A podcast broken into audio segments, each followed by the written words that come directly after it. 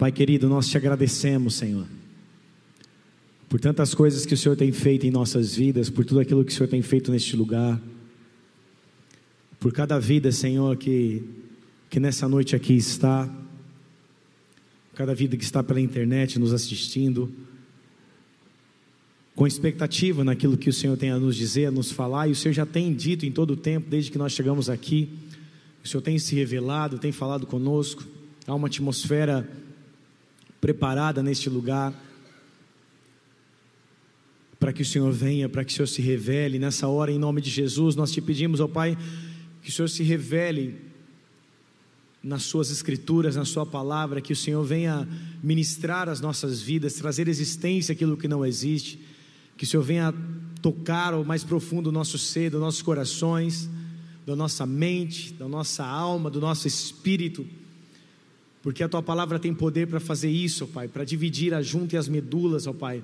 A tua palavra tem poder para entrar no mais profundo do nosso ser, a fim de nos trazer, ó Pai, revelação, a fim de trazer a nossas vidas, ó Pai, coisas que nós não conseguimos compreender muitas vezes naturalmente, mas com os olhos da fé o Senhor começa a mostrar para as nossas vidas aquilo que o Senhor tem para fazer em nós e através de nós.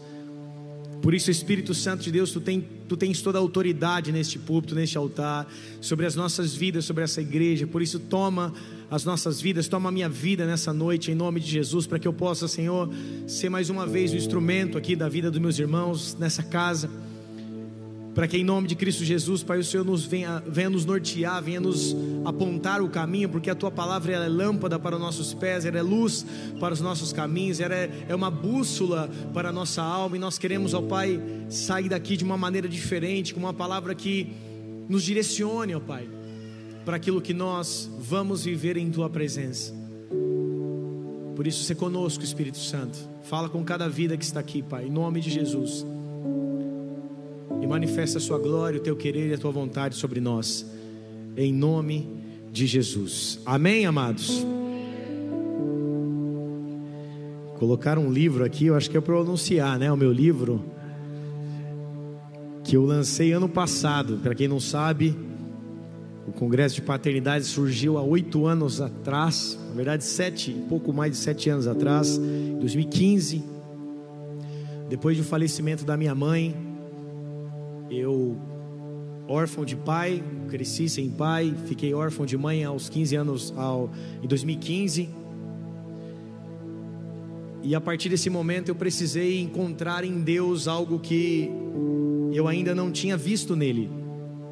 Deus já tinha essa característica, mas eu não tinha visto essa característica nele, que é uma característica paterna, que um Deus Pai.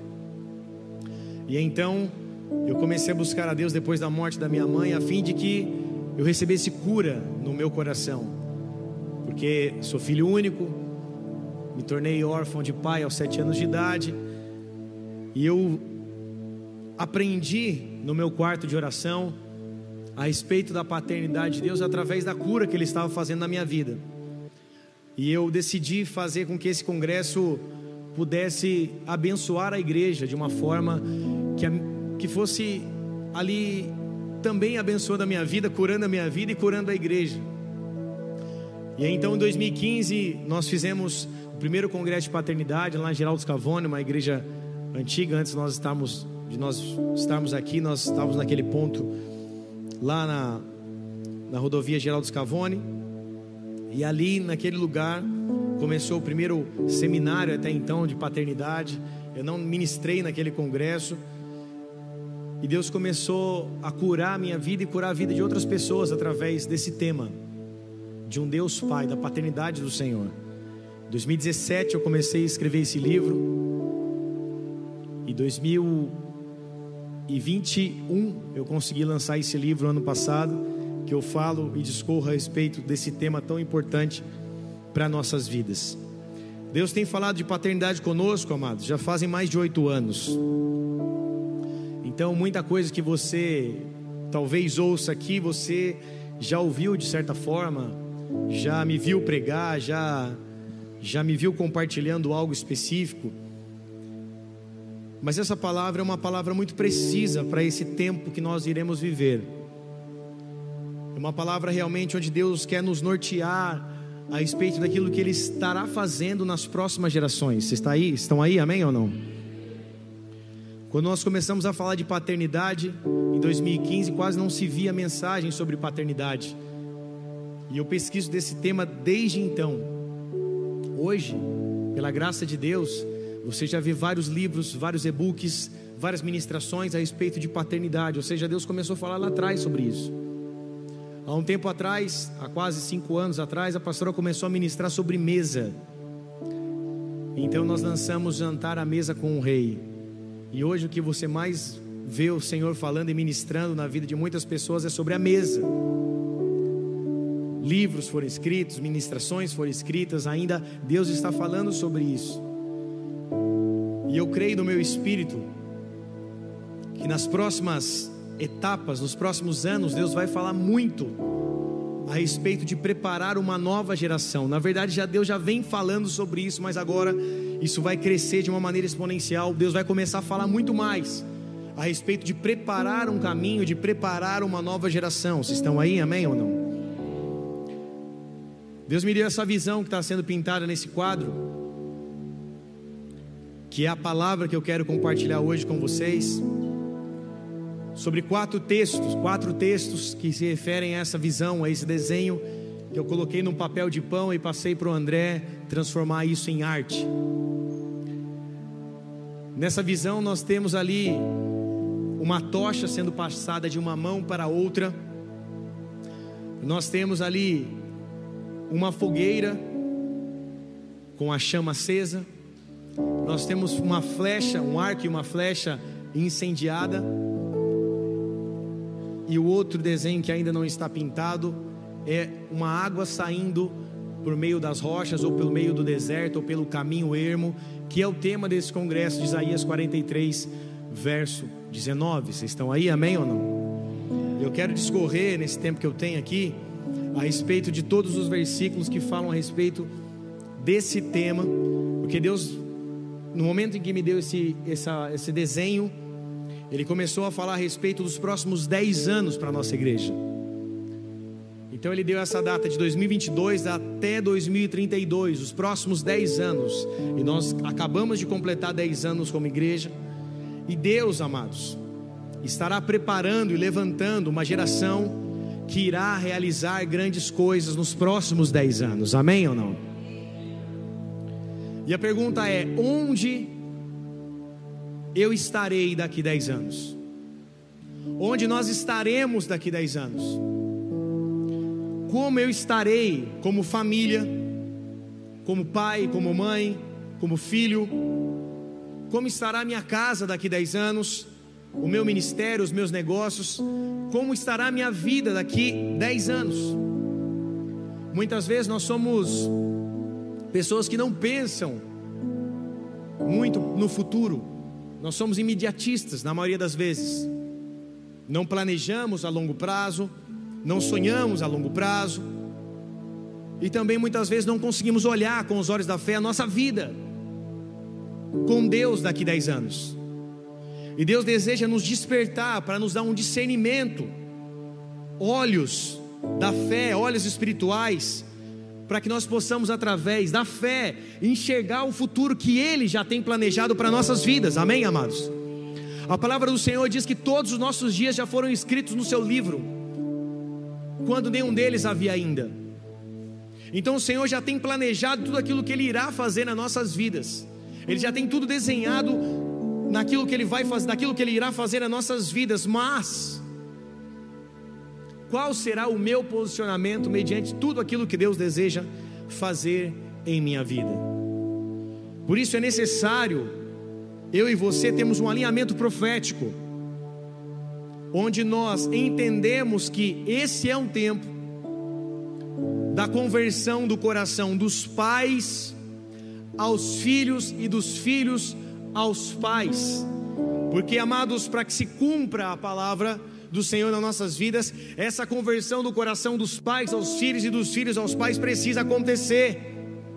E esse avivamento tão esperado, tão pregado, tão ministrado, tão profetizado a respeito da nossa nação, começa a partir da conversão dos corações dos pais aos filhos e dos filhos aos pais. Começa a partir do momento em que os pais têm os seus corações convertidos e preparam um caminho para a passagem de bastão para os seus filhos.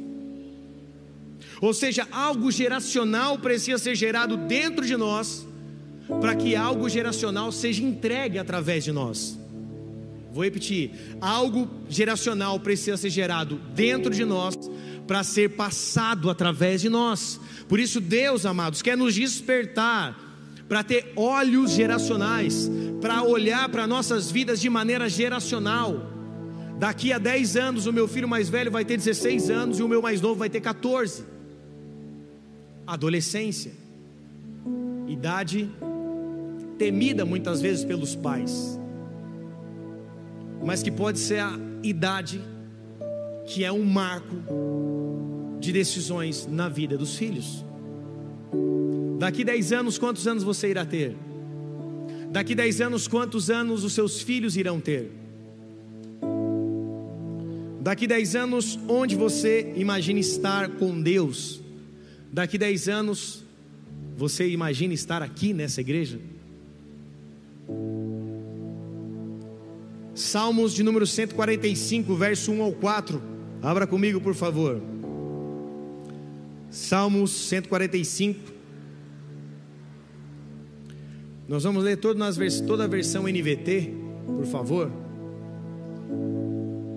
Salmos 145, do 1 ao 4, diz assim: Eu te exaltarei, meu Deus, e Rei, louvarei teu nome para todo sempre Todos os dias te louvarei, sim, louvarei o teu nome para sempre.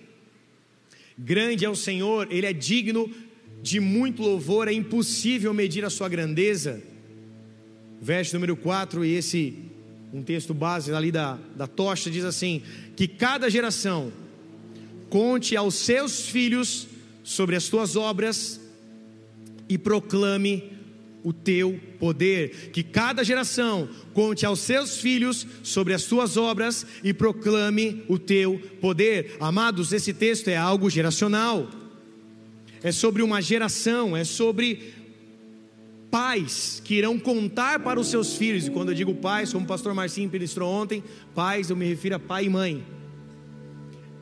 Que cada pai irá contar para os seus filhos as suas obras, proclamando o poder de Deus, ou seja, nós, como pais dessa geração, que obras nós iremos contar para os nossos filhos?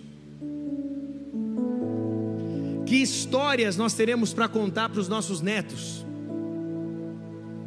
Que legado nós deixaremos para que eles sigam esse legado? E é interessante entender que legado não é sobre coisa, legado é aquilo que você transmite, que está dentro de você. Herança é aquilo que você deixa fisicamente, casas, bens, carros. Legado é aquilo que você transmite de uma geração para outra. Que legado nós iremos transmitir para as próximas gerações? Muitos pensam erroneamente que não precisam de pais para realizar algo. Esse é o espírito de Joabe, esse é o espírito de Absalão, é o espírito da independência onde muitos, sejam jovens ou aqueles que não aceitam caminhar com alguém do seu lado, porque querem caminhar sozinhos, andam debaixo desse espírito de dependência. Eu não preciso de ninguém. Eu não preciso do meu pai, eu não preciso de um pastor, eu não preciso de uma liderança, eu não preciso, eu consigo realizar tudo sozinho. É isso que os coaches desse mundo, desse Brasil, de tantos outros lugares, é isso que a pregação coach tem feito, teologia do coach tem feito. Você é autossuficiente. Você consegue pelos seus próprios méritos. Você é forte, você é poderoso, você tem controle sobre si mesmo. Isso cria sim um espírito de dependência. Eu posso, eu consigo, eu sou o cara, eu resolvo. Deixa comigo. E esse espírito de dependência foi o mesmo espírito que tocou a vida de Absalão, que quis ser independente do pai e ainda assim quis o trono do pai, sendo o pai o rei Davi. Da mesma forma, o espírito de dependência que tocou o primo de Davi, Joabe, que também não se submetia às ordens do rei, porque quem matou Absalão foi o próprio Joabe, primo de Davi.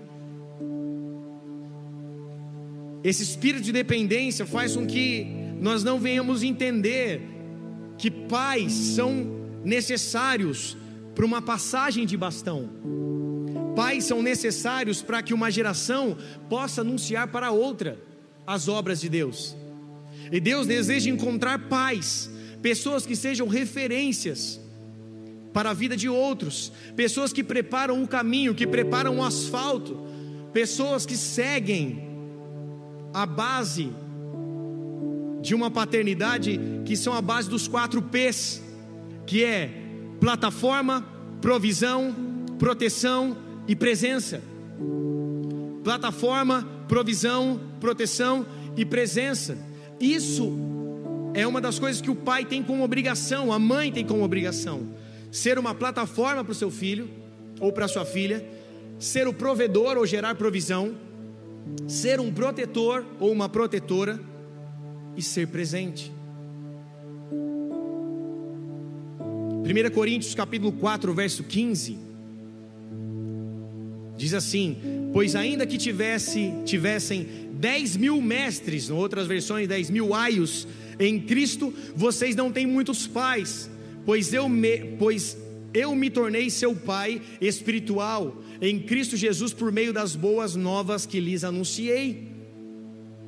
Ou seja, amados, podemos ter muitos aios, tutores ou mestres, mas temos poucos pais.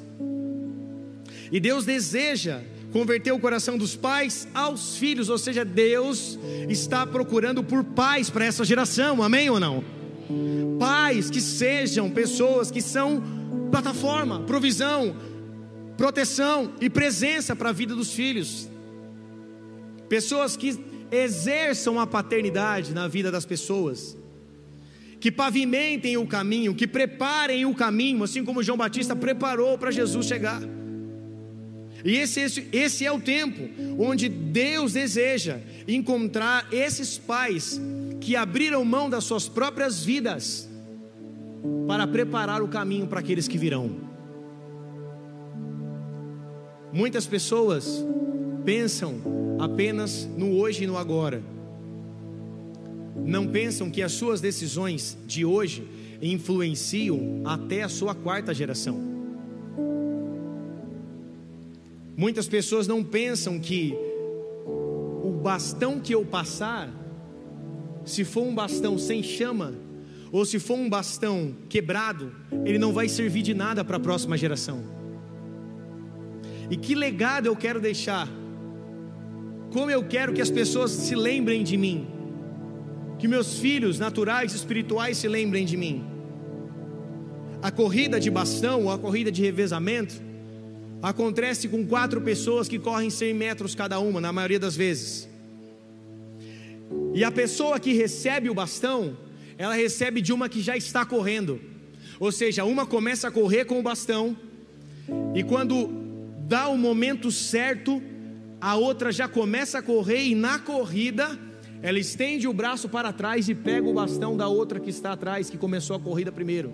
Assim sucessivamente, até chegar no último, no quarto homem que vai atravessar a linha de chegada. Ou seja, amados, Aqueles que desejam passar o bastão para uma próxima geração, primeiramente precisam estar correndo, porque não dá para se passar o bastão andando, não dá para se passar o bastão parado com a mão no bolso. Nós precisamos estar correndo para o propósito que Deus tem para nossas vidas, nós precisamos estar prosseguindo para o alvo. Porque aquele que está numa corrida de bastão, de revezamento, ele já tem um alvo, e o alvo é a linha de chegada. Apóstolo Paulo diz: Nós não somos aqueles que correm como aqueles que correm em estádio, procurando ganhar uma coroa corruptível, mas nós corremos para ganhar uma coroa incorruptível, e que é a coroa da glória, amém, amados? Ou seja, essa corrida nós já estamos. Quando você aceitou Jesus, levantou a sua mão e começou a viver a sua vida como um cristão, você já está nessa corrida. O Senhor já te colocou nessa corrida, talvez você não tenha percebido ainda que o tempo já se passou. Quem tem mais aqui? Tem, que, tem, quem aqui já tem mais de 10 anos de conversão? Já foi muito tempo. Quem aqui tem mais de 5? O tempo voa. E nós continuamos correndo. Só que quando nós não temos propósito, nós corremos a Deus dará, não sabemos nem para onde vamos. Porque não temos o alvo na linha de chegada, não temos um alvo ali de uma maneira visível para nossas vidas espiritualmente, e continuamos correndo, mas sem saber para onde chegar. Existem pessoas que estão correndo, correndo, correndo, e de tanto correr se cansaram, porque correram sem propósito, correram sem olhar para um destino final, e se cansaram, e essa é a desculpa do crente dessa geração: estou cansado e não tenho tempo para Deus, porque se cansaram, porque correram sem propósito, correram sem destino, correram sem alvo, e se cansaram de tanto correr. Por que, que já não tem mais tempo? Porque na corrida, muitas coisas começaram a fazer parte da sua vida e da sua agenda, ao ponto de que as coisas de Deus se tornaram coisas corriqueiras, comuns. Porque na corrida elas já estão ocupadas demais com as outras coisas. Só que para passar um bastão para uma próxima geração, é necessário treinamento, para passar o bastão para uma próxima geração, é necessário o cuidado com as nossas vidas. Para passar o bastão para uma nova geração, é necessário estar correndo e correndo para o alvo, não correndo para qualquer lugar, prosseguindo para o alvo. E aquele que vai receber o bastão, que é a próxima geração, precisa também ter começado a correr. Ah, eu quero que Deus faça coisas na minha vida. Ah, eu quero que Deus me envie. Eu quero que Deus me use. Mas se você não está correndo, como você vai receber o bastão? A corrida de bastão se dá com quatro pessoas correndo. E o mais importante que desqualifica e elimina um corredor de uma corrida de 4% de revezamento é quando o corredor que vai receber o bastão queima a largada. Quando ele começa a correr antes dos 20 metros, automaticamente a equipe é eliminada. Ou seja, existem muitas pessoas dessa geração que estão correndo por conta e por isso serão eliminados por Deus. Estão correndo por conta e por isso não receberão o bastão dos seus pais espirituais, porque estão correndo sozinhos, sem esperar o momento certo de receberem e saírem correndo, porque o momento que nós queimamos a largada é o momento da desqualificação. Muitos serão desqualificados, porque não saberão esperar o tempo de começar a correr. Ah, o cara está demorando demais para passar esse bastão. Ah, ele está demorando demais para me ensinar. Ah, Deus está demorando demais para me levantar. Ah, Deus está me dando, demorando demais para me dar uma oportunidade. Ah, já se passaram 5, 10, 15 unções de diáconos e eu ainda não fui levantado. Ah, esse lugar não é mais para mim. Eu já não me vejo mais dentro desse ambiente. Ah, eu já não faço mais parte disso aqui. Tem pessoas tomando decisões antes da passagem do bastão. Porque estão correndo sem alvo, sem um foco, sem saberem para onde vai chegar.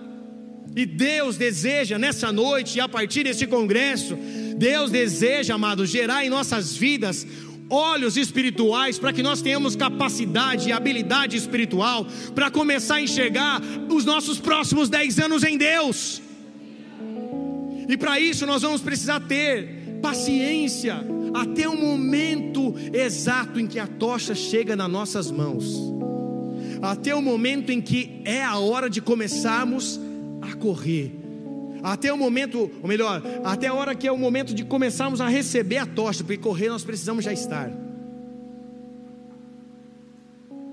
Enquanto você não recebe a tocha, você não pode queimar a largada e você precisa estar correndo, porque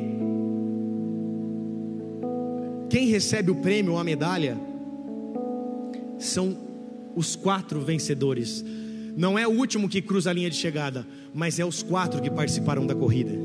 Ou seja, a vitória não é de uma pessoa, a vitória é, pode ser até de três ou quatro gerações. Aquilo que você faz hoje, talvez você não colha, mas os seus filhos, os seus netos e seus bisnetos irão colher. Se você queima a largada, ou se você não segura muito bem o bastão, ele cai no chão. Cair o bastão no chão não te elimina, mas te faz perder tempo. ao ponto de você gastar segundos em pegar o bastão e sair correndo novamente. Se nós não tivermos firmeza nas coisas de Deus e certeza, seremos uma geração que vai deixar o bastão cair. E sabe qual é o problema quando o bastão cai?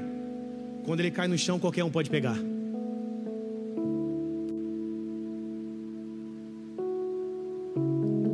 Ei, pai. Ei, mãe. Você vai deixar o professor do colégio educar o teu filho, pegando o bastão da tua vida? Você vai deixar o menininho, a amiguinha, o amiguinho da escola educar o teu filho, ser uma referência para o teu filho? Ou você vai segurar o bastão com firmeza, correndo até o momento certo que você possa passar para o seu filho? Nós não podemos deixar o bastão cair da nossa mão. Nós não podemos deixar com que outra pessoa e qualquer pessoa pegue esse bastão, que é a continuidade para a vida das próximas gerações, uma continuidade para a vida dos nossos filhos e nossos netos. Nós não podemos deixar isso a Deus dará. Nós não podemos terceirizar a nossa responsabilidade. A responsabilidade do passagem de bastão é dos pais para os filhos. E Deus deseja levantar esses pais para essa geração que caminham para o propósito, que abrem mão muitas vezes das suas próprias vidas para continuar correndo até o momento onde nós atingimos o propósito. Quatro corredores. Êxodo capítulo 20, verso 1 ao 6. Então o Senhor Deus, Senhor deu ao povo essas palavras. Eu sou o Senhor, seu Deus, que te libertou da terra do Egito, onde você era escravo. Não tenha outros deuses além de mim. Não faça para si espécie alguma de ídolo ou imagem de qualquer coisa no céu, na terra ou no mar. Não se curve diante deles e nem os adore, pois eu, o Senhor seu Deus, sou um Deus zeloso.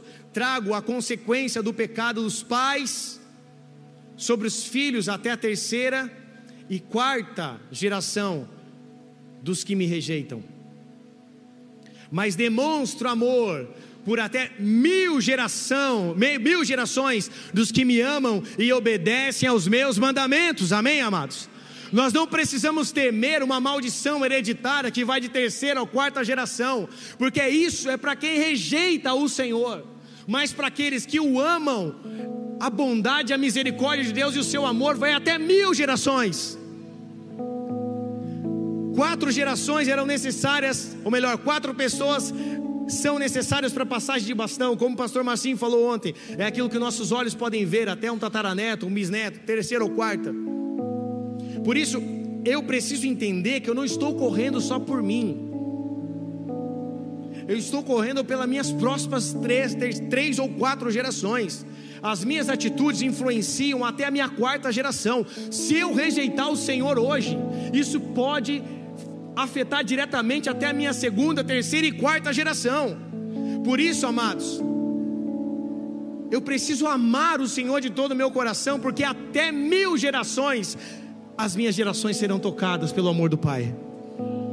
Por isso eu preciso abrir mão, para que eu possa passar o bastão para uma próxima geração que vai continuar o legado não debaixo de maldição da rejeição do Senhor, mas debaixo da bênção do amor do Senhor. A história de uma corrida de bastão se dá através de homens que saíam correndo com uma tocha na mão, a fim de acender uma fogueira para Deus Atenas. A deusa Atenas era conhecida como a filha de Zeus na mitologia grega deusa Atena era conhecida como a deusa da sabedoria ou habilidosa na guerra. Os homens que corriam na Grécia com bastão corriam para acender uma tocha para ela. Nós corremos com uma tocha na mão, não para acender algo para ninguém, porque a chama do altar já arde continuamente. O fogo do altar já arde continuamente. Nós não precisamos acender uma fogueira para ninguém. Eu só preciso estar queimando. Eu só preciso ter esse fogo que queima no altar do Senhor continuamente. Eu preciso manter a chama acesa para que eu não passe para minha próxima geração uma tocha com a chama apagada. Eu preciso levar a chama do Senhor que queima dentro do meu coração. Eu preciso para passar para a próxima geração. O amor que eu tenho para o Senhor, pelo Senhor dentro do meu coração, eu preciso passar para a próxima geração. Aquilo que Deus fez na minha vida, eu preciso contar os seus feitos de maneira poderosa para as próximas gerações. Por isso, amados, o fogo precisa arder continuamente sobre o altar simbolizado ali com a lenha e o fogo, assim como o fogo precisa arder continuamente na minha vida e no meu coração. Levítico capítulo 6, verso do 8 ao 13, que vai para o segundo desenho agora, da chama, do altar, da lenha e da fogueira. Levítico 6, do 8 ao 13, diz assim: 8 ao 13. Então o Senhor disse a Moisés: De Arão e aos seus filhos as seguintes de Arão e aos seus filhos as seguintes instruções para os holocaustos. Os holocaustos serão deixados sobre o altar até a manhã seguinte, e o fogo sobre o altar será mantido aceso a noite toda. Pela manhã, depois que o sacerdote de serviço tiver vestido suas roupas oficiais de linho e as roupas de baixo, também de linho, limpará as cinzas do holocausto e as colocará ao lado do altar em seguida, removerá as roupas de linho, vestirá suas roupas habituais e levará as cinzas para fora do acampamento até um lugar cerimonialmente puro.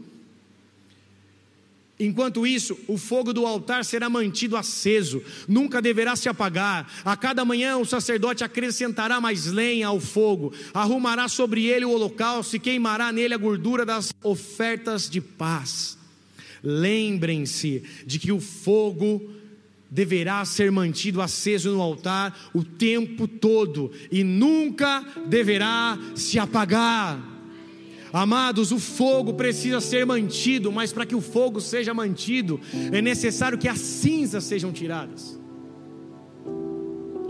O sacerdote tinha duas responsabilidades, pelo menos aqui nesse ato: colocar uma veste de linho puro, as vestes de baixo, retirar a cinza e colocar do lado. Depois ele colocava as suas vestes habituais de sacerdote, pegava as cinzas e levava para fora do arraial. Ele precisava colocar lenha para que o fogo continuasse queimando. Só que antes de colocar lenha, ele precisava tirar cinzas. Todo dia, tira a cinza, coloca do lado do altar, para fora do arraial e lenha nova tira a cinza, coloca do lado do altar, troca de roupa, coloca para fora do arraial e lenha nova. Sabe o que isso quer dizer?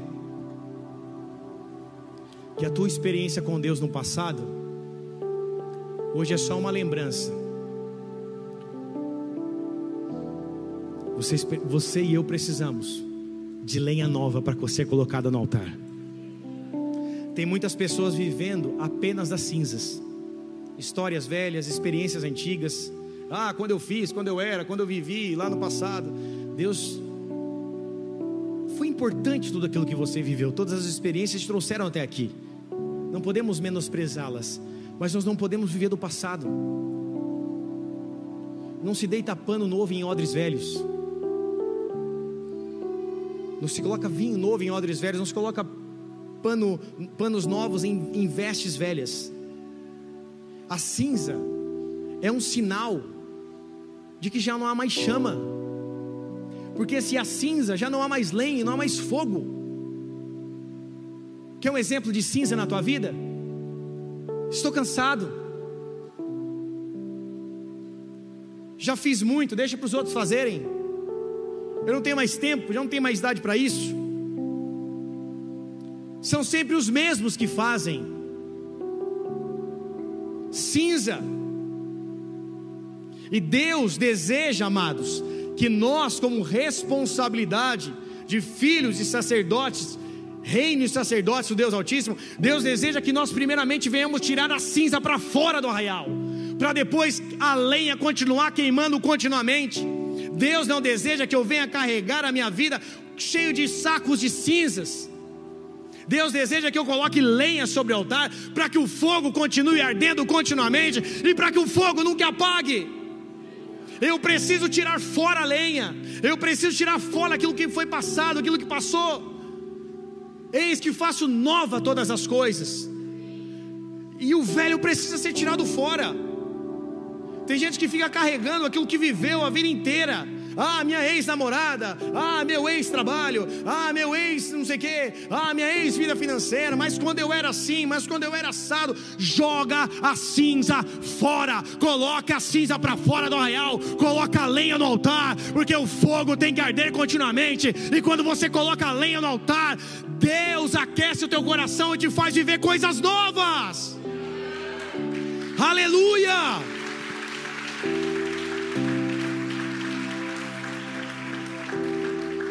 Deus deseja encontrar um coração em chamas. Deus não quer encontrar um coração em cinzas. Deus quer encontrar um coração queimando de amor por Ele, porque o Senhor virá com uma pá nas suas mãos, tirando a cinza, tirando o joio e tirando a palha. Mateus capítulo 3, verso 11 e 12. Mateus 3, 11 e 12. Eu batizo com água aqueles que se arrependem. Depois de mim, porém, virá alguém mais poderoso que eu, alguém muito superior, cujas sandálias não sou digno de carregar. João Batista dizendo isso aqui, ele vos batizará com o Espírito Santo e com fogo. Não está dizendo que ele vai batizar com cinza, está dizendo que ele vai batizar com fogo, com o Espírito e com fogo.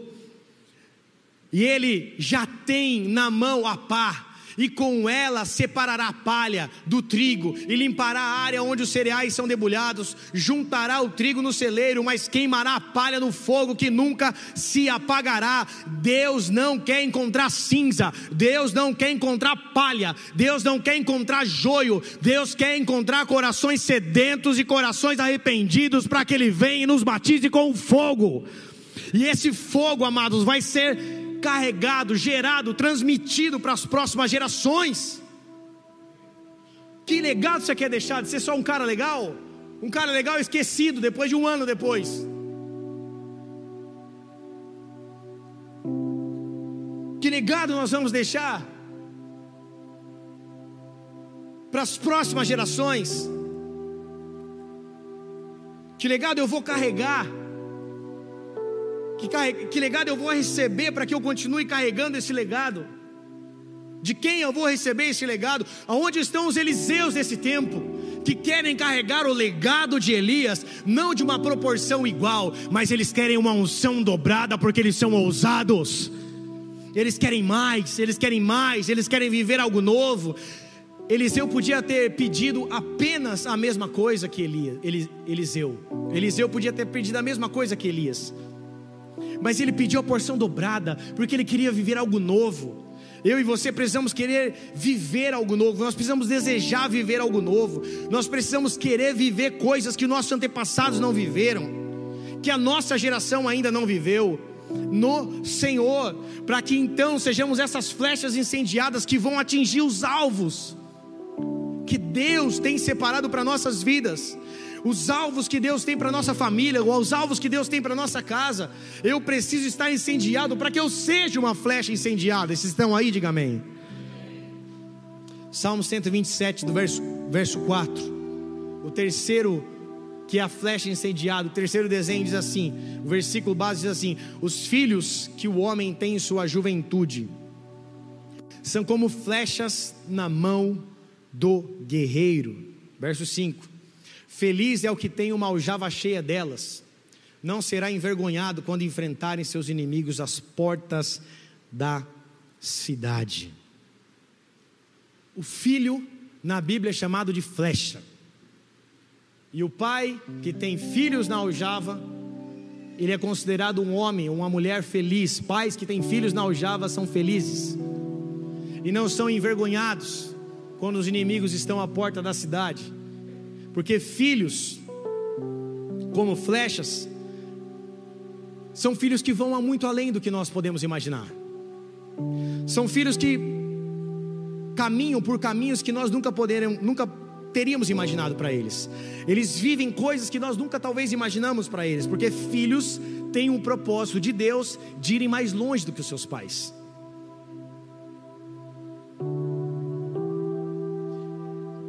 E o nosso papel para essa geração é ser o arco que vai enviar os filhos para as próximas gerações. E o nosso papel como filhos é de sermos flechas que são flexíveis e fortes. Eu fiz uma pesquisa a respeito da melhor flecha a ser usada por um arqueiro. E a melhor flecha a ser usada por um arqueiro é uma flecha que ao mesmo tempo ela é flexível e ao mesmo tempo ela é forte. Porque se a flecha não for flexível, ela não consegue atingir o objetivo, ou seja, o alvo. E se a flecha for frágil, ela quebra no meio do percurso. Porque elas não aguentam a força do arco. Uma flecha flexível e, e ao mesmo tempo forte é uma flecha que aguenta todo e qualquer tipo de arco no qual ela vai ser enviada. A flecha precisa ter a sua ponta polida para que ela venha alcançar o objetivo ou a ferir o inimigo, no caso. Isaías 49, 2. Isaías 49, 2. Tornou as minhas palavras de juízo afiadas como espada, escondeu-me na sombra da da sua mão, sou como uma flecha afiada em sua aljava. Uma flecha afiada é aquela que está preparada para atingir qualquer tipo de alvo, porque ela está sempre afiada para atingir, seja algo, seja um animal, seja uma pessoa, no caso da, da história bíblica, um animal, uma pessoa, até mesmo um alvo. A flecha estava preparada, a ponta dela estava polida. E uma flecha que é flexível e ao mesmo tempo forte, garante com que essa flecha chegue no alvo. Vira para uma pessoa que está do seu lado e fala para ela assim: o material define o alcance e a proporção da flecha. Se o material define o alcance e a proporção da flecha, por que, que em todo tempo a gente coloca a culpa nos outros sobre algo que não está acontecendo nas nossas vidas? Ah, mas não, meu pai nunca me enviou. Ah, mas Deus não se importa comigo, Deus é o arqueiro. Ah, mas meu pai, que é o arco, nunca se importou comigo. Ah, mas o meu pastor, que é o arqueiro espiritual da minha vida, também nunca me deu atenção. Nós nos preocupamos muito com o arqueiro e com o arco, e nos esquecemos de sermos flexíveis e fortes ao mesmo tempo, porque o que garante o que, a, o que garante a flecha chegar no objetivo final é a matéria-prima do que ela foi feita. Se eu e você formos, fomos, formos, formos, formos, fomos, não formos. Se eu e você fomos aqueles que são fortes e ao mesmo tempo maleáveis, como barro na mão do oleiro, que aceita ser moldado, nós vamos conseguir chegar mais rápido e nós vamos conseguir atingir o objetivo que Deus tem para nossas vidas. Sabe como uma flecha, quando ela sai do arco, sabe como ela vai? Ela sai de uma maneira como você tira um peixe da, da lagoa, do lago, do rio, o peixe se debate inteiro. A flecha, quando sai do arco, ela sai desse jeito. E se ela não for flexível, ela, ela não consegue atingir o objetivo, que o vento bate, ela vai para o outro lado. E se ela não for forte, dependendo da força do arco, ela estoura. E se a ponta não estiver polida, não adianta de nada, porque ela não alcança o objetivo final.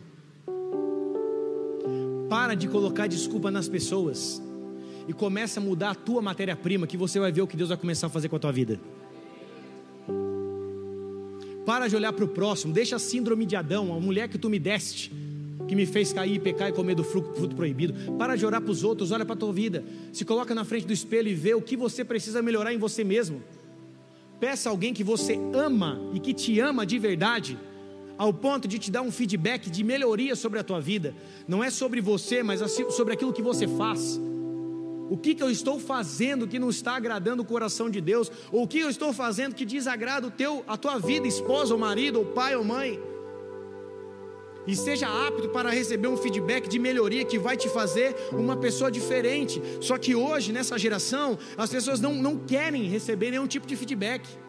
Elas não querem, elas querem, elas querem alguém presente em suas vidas. Elas querem alguém que as acompanhe, que dê todos os seus ouvidos para escutar os seus problemas, mas elas não querem escutar o retorno. Elas não querem escutar o feedback, elas querem serem ouvidas apenas. Mas elas não querem o feedback de retorno. Do que alguém tem para dizer a ela.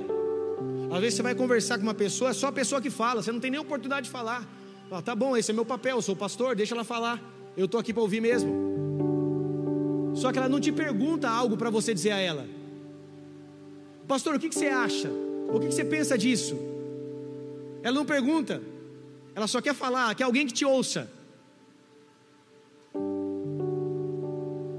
Pessoas, amados, que Deus deseja preparar para esse tempo, são pessoas que aceitam ser flexibilizadas, pessoas que aceitam o amassar do oleiro, pessoas que aceitam Deus jogar água, jogar, ir para pro, pro, a roda, não ficou bom, voltar de novo, amassar mais um pouco. Deus deseja encontrar esses, que são maleáveis e ao mesmo tempo forte para receber um feedback, forte para passar por momentos difíceis ou adversidades, para que aí então consigam entender o que Deus espera deles consigam entender aquilo que Deus tem para cada um deles, porque ao ponto de que a flecha está preparada, está pronta, o arco vai ser apenas o instrumento para a vida da flecha, e o arqueiro nada mais é do que Deus, amados. Deus é o arqueiro, e Deus não erra. O arco é só um instrumento, é a flecha que precisa estar boa porque o arqueiro sempre tem a mira correta, amém, amados? A flecha, quando passa pelo arco, no momento em que o arqueiro puxa a flecha, ela chega quase a tocar nos seus lábios, para depois ser enviada. Flechas que sejam chegam mais longe são flechas que permitem-se se passarem pelos lábios do Senhor para depois serem enviadas no seu propósito. Flechas que são flexíveis e fortes, que têm um relacionamento tão perto de Deus que eles chegam a tocar no seu rosto. E o caminho do envio é só um caminho que ela tem que percorrer até chegar ao alvo. E o alvo que Deus determinou para elas. Quando a flecha não está preparada e deseja logo sair da aljava, não está polida, não é maleável, não é forte, não foi feita da maneira correta, não permitiu o processo até que ela fique uma flecha boa para ir para o alvo, o que acontece com ela? Ela se perde. Ela começa muito bem o seu percurso, mas ela para no meio do caminho. Ela vai indo, mas depois não chega no caminho. O alvo está lá, ela atinge para o outro lado. Sabe qual que é o significado de pecado no grego é a palavra hamartia. Guarde isso no teu coração. E o que é hamartia? Errar o alvo. Se eu erro o alvo, eu peco. Se eu tiro o meu alvo de Cristo, se eu tiro meus olhos de Cristo, eu peco. Tudo aquilo que tira o meu alvo, tudo aquilo que escurece a minha vista, eu não consigo mais enxergar o Senhor, tudo aquilo que embaraça a minha mente, embaralha o meu coração, tudo aquilo que tira o meu foco de Jesus Cristo é pecado porque eu estou perdendo o meu alvo. E o meu alvo é Cristo, o nosso alvo é Cristo. Deus deseja que eu e você sejamos essas flechas incendiadas que venham atingir o alvo e que em nenhum momento venham sair fora deste alvo, mas que atinjam o objetivo e o destino final que Deus tem para cada uma das nossas vidas. E o último desenho Isaías 43, 19, para a gente encerrar, que é o texto base desse congresso, que diz assim: Pois estou prestes a realizar algo novo, vejam, já comecei, não perceberam, não percebem? Abrirei um caminho no meio do deserto e farei rios na terra seca. O último desenho fala sobre rios no meio de uma terra seca, no meio de um deserto rios e caminhos no deserto, porque ermo e deserto é a mesma coisa, como nós ouvimos aqui. E Deus é aquele que faz rios e caminhos no meio do deserto. Só que Deus está dizendo aqui nesse texto: vejam, eu já comecei. Vocês não perceberam? Vejam, eu já comecei, uma coisa nova eu já estou fazendo. Deus está querendo dizer que Ele fez ou fará, Ele está, falando, ele está dizendo que Ele já está fazendo, Ele já está abrindo o caminho, Ele já abriu o caminho para nossas vidas. Só que eu e você precisamos ter o olho da fé, os olhos da fé para ver aquilo que Ele já começou a fazer. Com os olhos da fé, nós conseguimos enxergar, nós conseguimos ver aquilo que Ele já está desenhando para o nosso destino e para o nosso futuro. A sua ótica, a sua cosmovisão define o tamanho do seu Deus e também o tamanho do seu propósito. Cosmovisão é uma visão de mundo, como eu vejo o mundo, como eu vejo as coisas. A minha ótica define o tamanho do meu Deus. Na ótica de todo o povo do exército de Saul, Golias era um gigante, um guerreiro impossível de se vencer, na ótica do exército de Saul, do exército de Saul, inclusive de Saul. Na ótica de Davi, que foi com a ótica de Deus, o gigante filisteu era apenas um incircunciso que iria cair, queria se dobrar e queria ter a cabeça arrancada, porque o Senhor era com Davi. A ótica de Davi não era a ótica de Saul. Por isso que a armadura de Saul não serviu em Davi porque Davi tinha uma ótica de Deus para as coisas. Se eu tenho uma ótica e uma visão de mundo limitada ou limitando o meu Deus, é isso que eu vou viver. Se eu achar que Deus não cura, é isso que eu vou viver. Se eu achar que Deus não age de maneira sobrenatural, é isso que eu vou viver. Se eu não acreditar no batismo do Espírito Santo, é isso que eu vou, é isso que eu vou ver para esta da minha vida. Se eu não acreditar, se minha ótica for essa, se meu nível de relacionamento com Deus for raso, é isso que eu vou ver para a vida toda. Existem níveis de relacionamento com Deus que dão no, no, nos arteiros, que dão nos lombos, e assim vão subindo, e águas que podem só, apenas passarem a nado. Mas o meu nível de relacionamento com Deus vai definir o tamanho do meu propósito, ou onde eu vou parar, onde Deus tem para minha vida, o meu nível de fé, os meus olhos da fé vai definir aonde que eu vou estar daqui 10 anos, e onde eu quero estar daqui 10 anos, como Deus me vê daqui 10 anos. Deus deseja, amados, que nós comecemos agora, dar menos desculpas, para construir algo novo, a partir da ótica da fé, a partir dos olhos de Deus para as coisas deste mundo. Talvez a gente olhe e fale: ah, rapaz, tem muita coisa que está faltando ainda, tem muita coisa que precisa ser feita na minha vida, na minha história, nessa igreja, nessa cidade. Essa é a ótica natural mas com os olhos da fé, nós conseguimos acessar as coisas que o olho não consegue ver, que o ouvido não consegue ouvir, e aquilo que não subiu o coração do homem, é tudo isso que Deus tem preparado para aqueles que o amam. Deus deseja levantar homens e mulheres que são visionários, mas não são visionários apenas para construir uma Babel para serem melhores do que os outros. Deus deseja levantar os visionários com a ótica de Deus, aqueles que têm olhos de profeta, aqueles que sobem ao monte como atalaias para reconhecer de onde vem o inimigo, se ele vem com paz ou se ele vem para o mal. Ótica de Deus, visão profética, visão de águia. Aqueles que sobem na alta montanha e conseguem enxergar as próximas gerações sendo desenhadas. Aqueles que têm olhos para ver aquilo que o homem natural não consegue ver. Pessoas que têm olhos da fé, que conseguem enxergar por detrás de uma máscara. Pessoas que conseguem enxergar por detrás de um problema. Pessoas que conseguem enxergar por detrás de uma coisa que está acontecendo são pessoas que vivem a ótica da fé. Deus está nos chamando para viver como a ótica da fé. Deus está querendo nessa noite trocar a tua visão espiritual. Deus deseja te dar uma nova visão espiritual, para que você comece a enxergar como Ele vê as coisas. Se você for num médico, dependendo do problema que você está passando, ele vai te dar um diagnóstico. E aí, você vai pegar esse diagnóstico que acabou para a tua vida? Já era? Você não vai crer? Que Deus pode mudar a circunstância? Que Ele é Deus? Que Deus você serve? Um Deus que muda protocolos, um Deus que quebra paradigmas. Esse é o nosso Deus. Esse é o nosso Deus.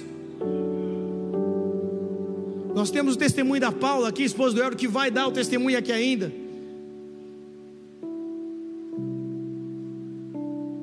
De algo que ela tinha no pescoço, né, Helder?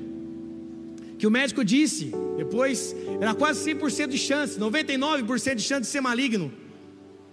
Um cisto ou um tumor na garganta. E que de repente Deus mudou a sorte. não era mais maligno, foi retirado, não era maligno, não precisou fazer iodoterapia, porque era certeza que ela ia precisar. Mas no momento em que Deus vem, no momento em que Deus age, todos os protocolos humanos caem por terra e a glória de Deus começa a invadir e agir. É assim que é o nosso Deus. É assim que Ele faz. Nós precisamos ter a ótica da fé. Nós precisamos ter a ótica da fé. Nós precisamos olhar para os próximos 10 anos. Você que faz parte dessa igreja, comece a olhar para os próximos 10 anos. Eu preciso de pessoas que tenham a mesma capacidade de enxergar como eu. Eu preciso ter pessoas ao meu lado que tenham o mesmo coração que eu para enxergar os próximos 10 anos. E para construir uma igreja para daqui 10 anos. Eu não preciso de muito. Eu não preciso de muitos, mas eu preciso de pessoas que enxerguem como eu, que, que como eu, que enxerguem com os olhos da fé como eu. Ai, pastor, você quer ter mil membros, dois mil? Eu não estou falando de números. Eu quero pessoas que sejam aliançadas com um propósito, pessoas que sejam aliançadas com o destino profético dessa cidade, com o destino profético dessa casa. Eu quero pessoas, amados, que caminhem debaixo de uma paternidade. para que eu possa passar o meu bastão quando o Senhor me chamar. O tempo de construção da vida de um homem é dos 40 aos 60 anos de idade. Dos 60 em diante é o tempo de passagem de bastão. Hoje eu estou com 34. Mas logo, mas logo eu estarei com 50, beirando 60. Esse é um tempo de construção. Mas é chegar a um tempo na minha vida, no meu ministério da pastora, que chegará, chegará, será um tempo da passagem de bastão. Quem serão os filhos que derão continuidade? Quem serão os filhos que continuarão a obra? Quando o dia do Senhor chegar, para mim ou para minha esposa, quem serão os filhos que continuarão o legado, que continuarão a história. Esse congresso de paternidade não é sobre a minha vida. Esse congresso de paternidade é sobre essa igreja, sobre essa cidade. Quem continuará? Deus deseja levantar pais e mães, homens e mulheres e filhos que estejam dispostos, maleáveis e fortes para serem aqueles que vão continuar o legado, aqueles que vão continuar a igreja do futuro. Daqui 10 anos, meus filhos serão a igreja do futuro, assim como os seus também.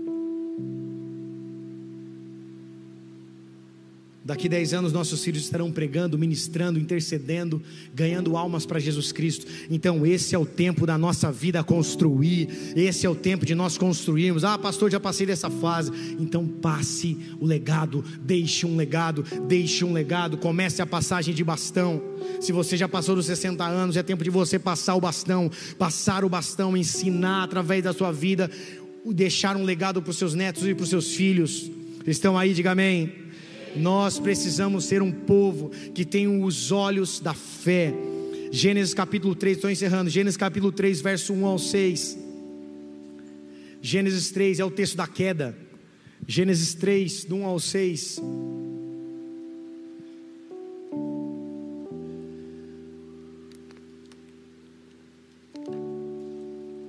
A serpente era o mais astuto de todos os animais selvagens que o Senhor Deus havia criado. Certa vez ela perguntou à mulher: Deus realmente diz que vocês não devem comer do fruto de nenhuma, árvore, nenhuma das árvores do jardim? Podemos comer do fruto das árvores do jardim, respondeu a mulher. E só do fruto da árvore que está no meio do jardim que não podemos comer. Deus disse: Não comam, nem sequer toquem no fruto daquela árvore. Se o fizerem, morrerão. É claro que vocês não morrerão. A serpente respondeu à mulher: Deus sabe que no momento em que comerem do fruto, seus olhos se abrirão, e como Deus conhecerão o bem e o mal.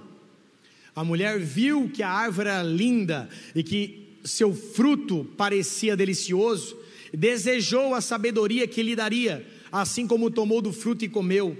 Depois deu ao seu marido que estava com ela, e ele também comeu. A queda de Eva e Adão no Éden foi porque o foco deles começou a ser a árvore do conhecimento do bem e do mal. Eles tinham todas as árvores frutíferas, mas a partir do momento que Satanás veio e fez com que o foco dela mudasse, ela começou a olhar e desejar aquela árvore, porque aquele fruto parecia delicioso. Ela nunca tinha prestado atenção naquele fruto, porque Deus disse para ela que ela não tinha que comer, e até então estava tudo bem. Só que Satanás vem e lança uma pergunta para ela: Será que você não pode comer? Você não pode porque você vai ser como Deus, não vai acontecer nada com você fica tranquila. Ou seja, Satanás vem sempre oferecendo uma opção mais prazerosa, mais fácil, uma porta mais aberta. Ele vem tentando mudar a nossa ótica de mundo, de visão bíblica. Ele vem sempre mostrando um caminho mais fácil. E quando eu permito a olhar para as coisas deste mundo, não com os olhos da fé, não com os olhos de Cristo, quando eu começo a focar nas coisas deste mundo, isso se expande, tudo que você foca se expande. Você já parou para pensar quando você vai procurar um carro para comprar? Você nunca viu aquele carro na cidade. Aí você começa a procurar aquele carro, todo lugar que você passa você vê aquele carro. Você fala: Nossa, acho que é Deus falando comigo. Meu Deus, tem tanto carro passando. Mas tudo que você foca expande. Na verdade, os carros sempre passaram, foi você que nunca deu atenção para eles. Se eu focar nas coisas deste mundo, ele vai tomando uma proporção de crescimento na minha vida, ao ponto que eu me torno cego. De tanto enxergar as coisas deste mundo, eu me torno cego para Deus. Porque as coisas do mundo me dominaram. Você já parou para pensar quando você está focado em alguma coisa para Deus, você vai fluindo, você vai crescendo, você vai frutificando, de repente vem algo, acontece sobre a tua vida, você tira o foco daquilo e imediatamente você começa a focar em outra você só trocou. Começou a focar em outra coisa. Trocou as coisas de Deus por algo passageiro. Trocou as coisas de Deus por algo desse mundo. Tem gente que fala, ai meu Deus, eu não tenho tempo, não sei o que, da igreja eu não vou não, não sei o que, não sai do Netflix, tem tempo no Netflix, foca no Netflix, foca em jogar videogame, foca em fazer as coisas das coisas deste mundo, não que sejam ruins, mas focam apenas nas coisas deste mundo e automaticamente não tem mais tempo para as coisas de Deus, porque o foco está no mundo, o foco está nessas coisas passageiras. Deus deseja, amados, que eu e você venhamos focar nele, que os nossos olhos estejam nele, porque se nossos olhos estiverem em Cristo, ele vai começar a se expandir na sua vida. Se os nossos olhos estiverem no Senhor, nós vamos começar a enxergar coisas que nossos olhos naturais não conseguem enxergar. Agora, se eu vivo apenas uma vida rotineira, cotidiana de coisas naturais, como que eu vou enxergar a mão do Senhor na minha vida? Como eu vou elevar meus olhos ao monte para vir, para ver de onde vem meu socorro? Eu preciso tirar o foco das coisas naturais deste mundo para começar a enxergar aquilo que Deus tem para minha vida. Eu preciso buscar o seu coração até que eu possa encontrá-lo, até o ponto que ele vai se expandindo na minha vida, e tudo o que eu preciso já encontrei, é a sua presença. O Salmo 121 diz: Elevo meus olhos ao monte, de onde virá o meu socorro? O meu socorro vem do Senhor que fez os céus e a terra. O Salmo 119, verso 18. Põe lá, por favor. O Salmo 119, 18. Vai dizer assim: Abre meus olhos para que eu veja as maravilhas de tua lei. Salmo 132, verso 4.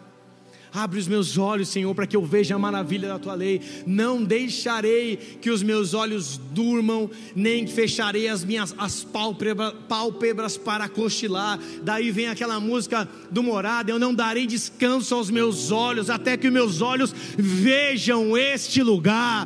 Nós não podemos dar descanso aos nossos olhos, ficarem, ficarmos dormindo demais, cochilando demais, gastando tempo com coisas passageiras. Nós precisamos ter os olhos da fé, nós precisamos ter os olhos da fé fé. Amado Simeão tinha os olhos da fé. Ele pediu para Deus para não morrer antes de ver o Salvador. E lá em Lucas 2, capítulo, capítulo 2, verso 30, a profecia se cumpre, a oração, a petição de Simeão se cumpre. E ele tem o prazer de pegar o, sal, o Salvador, o Salvador em suas mãos. Ele fala assim: Vi a tua salvação. Em outras versões, ele vai dizer assim: os meus olhos viram a salvação. Os nossos olhos precisam estar nele, os nossos olhos precisam estar naquele que virá sobre os montes, aquele que virá arrebatar e buscar a tua noiva. Ah, nós temos perdido tanto tempo com as coisas deste mundo. Deus quer restaurar a nossa visão, Deus quer restaurar a nossa ótica de fé. Talvez você olhe para o Brasil hoje e pense: meu Deus, o que vai acontecer com esse governo? O que vai acontecer com a vida do meu filho? Como é que vai ser os ensinos na escola? Deus está dizendo: tira os olhos das coisas deste mundo. O Senhor continua no seu trono governando. O Senhor continua cuidando dos seus. O Senhor guardará os remanescentes que não se dobrarão a Baal. O Senhor continuará cuidando da sua igreja. O Senhor continuará cuidando do seu povo. Eu só preciso ter a ótica da fé. Eu só preciso ver como Deus vê. Eu só preciso enxergar com os meus olhos espirituais, porque a partir do momento que eu começar a enxergar as coisas do Senhor como ele deseja, nada mais será como antes na minha vida. Feche seus olhos, curva sua cabeça.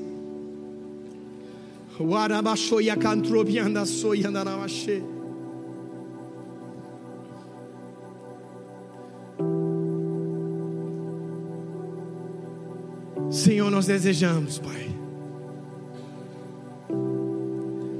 para os próximos dez anos,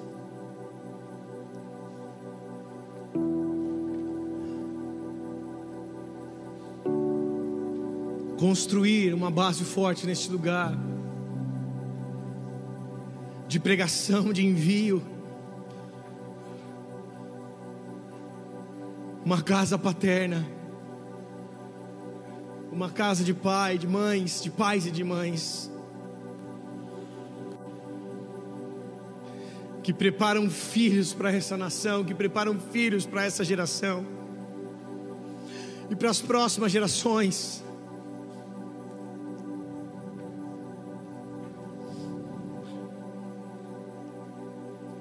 Nós queremos, Pai, construir um legado. Senhor, nós queremos passar o bastão de mão em mão, até que se cumpra a tua palavra. Nós não queremos deixar o bastão cair, e nem queimar a largada. Nós não queremos, Senhor, ter cinzas no altar diante de Ti. Nós queremos ter chamas, nós queremos ter um coração incendiado. Nós não queremos abandonar o primeiro amor. Nós queremos, Jesus, ser essa noiva ataviada que está com azeite na candeia nós não queremos ser os nécios, mas nós queremos ser as prudentes.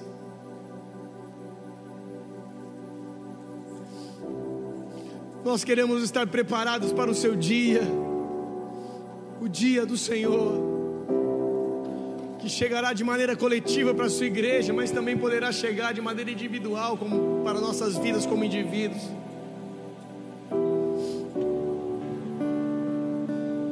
Nós queremos ser essas flechas incendiadas, Pai. Maleáveis e ao mesmo tempo fortes. Com as pontas polidas, passando pelos lábios do arqueiro para atingir o nosso propósito.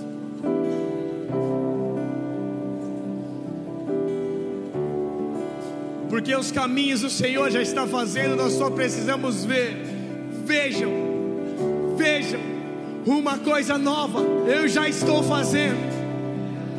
Vejam, vejam, vejam. Satanás impede as nossas vidas de enxergar com os olhos da fé. O mundo tenta nos cegar, mas o Senhor está dizendo: Vejam, eu já estou fazendo uma coisa nova. Eu já fiz, eu já coloquei rios no meio do deserto. Eu já abri caminhos no meio do deserto.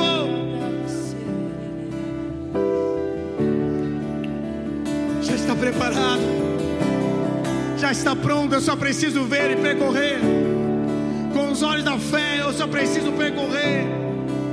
Já está pronto. Ele disse: Está consumado, tudo que precisava ser feito já foi feito. Nós só precisamos alcançar com os olhos da fé e acessar as riquezas espirituais em Cristo. Tudo aquilo que está retido nas regiões celestiais, que em nome de Jesus comece a ser liberado sobre essa cidade, sobre as nossas vidas, sobre este povo sobre essa geração. Senhor, levanta-te, Senhor. Levanta-te, Senhor e Deus nosso. E levanta uma geração que preparará o caminho para os próximos 10, 20, 30, 40 anos que virão. Filhos e filhas, pais e mães, que prepararão, prepararão o caminho que darão continuidade a tudo aquilo que o Senhor já começou a fazer. Se coloque de pé no seu lugar, vamos adorar o Senhor. Essa canção que o Senhor nos deu.